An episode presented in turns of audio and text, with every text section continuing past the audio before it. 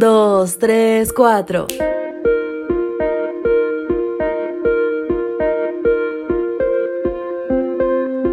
Es un mal negocio dejar a Dios solo.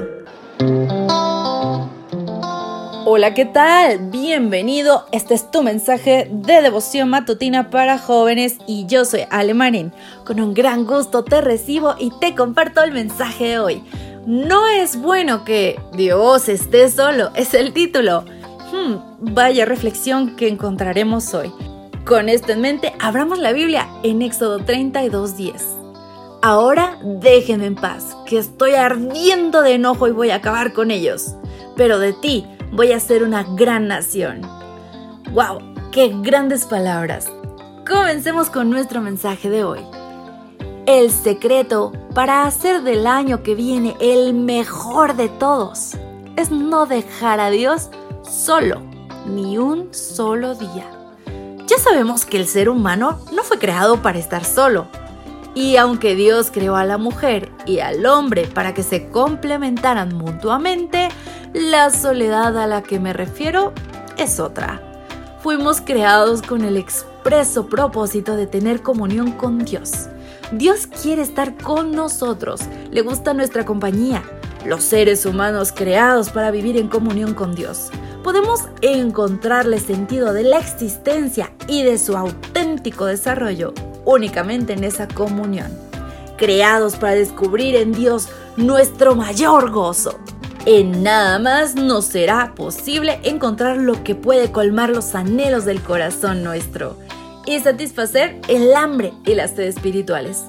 Lamentablemente, un día nos apartamos de Dios y cuando pecamos, nos escondemos de Él. Desde entonces lo hemos dejado solo, vez tras vez, con nuestra indiferencia y con nuestros pecados. Sin embargo, vez tras vez, Dios nos ha buscado. Buscó a nuestros primeros padres en Edén y nos busca a ti y a mí. Por eso creo que el mayor pecado hoy, como en el pasado, es dejar solo a Dios, romper nuestra comunión con Él, dejar de orar. Es un mal negocio dejar a Dios solo. Moisés lo sabía y por eso en el texto de hoy se negó a hacerlo. Aunque el mismo Dios se lo pidió. Eso es lo que Satanás quiere que hagamos, que cada uno de nosotros deje solo a Dios y que Dios deje sola a la raza humana. Las palabras que vinieron después de ese ahora déjame en paz hicieron temblar al diablo y a todos los ángeles y continúan haciéndolo hoy. Entonces Moisés oró, dice Éxodo 32:11. Hay un gran poder en la oración.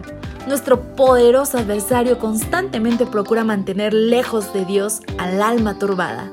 Una súplica elevada al cielo por el santo más humilde es más temible para Satanás que los decretos gubernamentales o las órdenes reales.